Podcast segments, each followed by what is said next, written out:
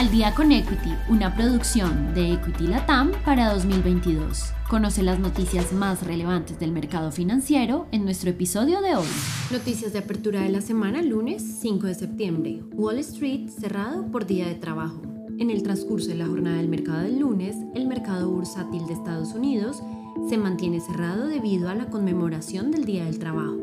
A pesar de ello, los inversionistas siguen preocupados por el endurecimiento de la Reserva Federal, los analistas de los mercados esperan que la Fed realice de nuevo una subida de 75 puntos básicos para la reunión de septiembre.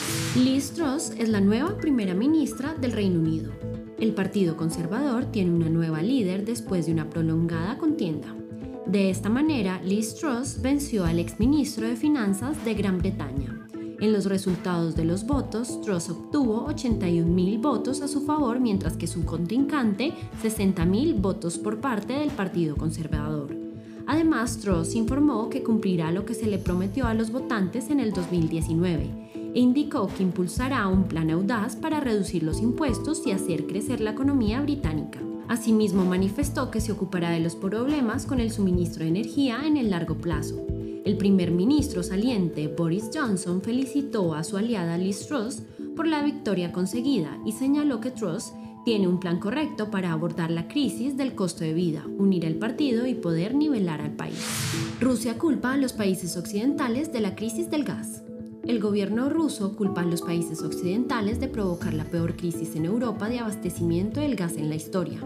Además, el Kremlin advirtió al grupo G7 que Moscú tomará cartas en el asunto sobre el plan de imponer un tope al precio ruso. Se ha indicado que los problemas de suministro de gas son provocados por las sanciones impuestas a Rusia por los Estados Unidos, Alemania y Gran Bretaña.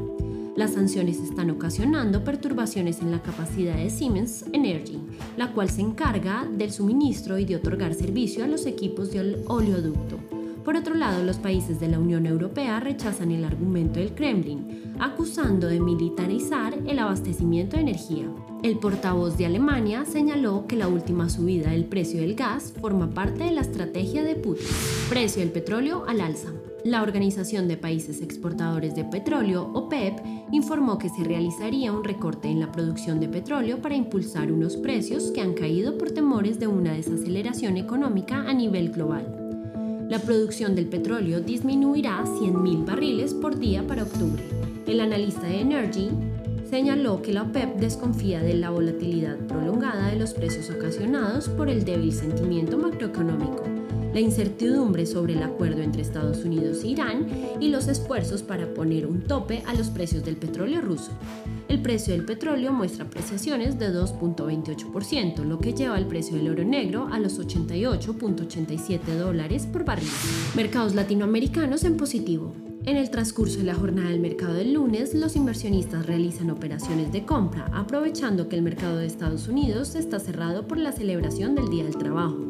Por consiguiente, el índice de Brasil se aprecia 0.93%, el índice IPC de México se reduce 0.08%, el índice de Perú disminuye 0.05%, el índice Colcap de Colombia sube 0.26% y el índice de Chile crece en 1.98%. Gracias por escucharnos. No olvides que en la descripción de este podcast podrás encontrar el link para abrir tu cuenta real con Equity y el de nuestra página web para que te informes de todos los beneficios que nuestro broker tiene para ti.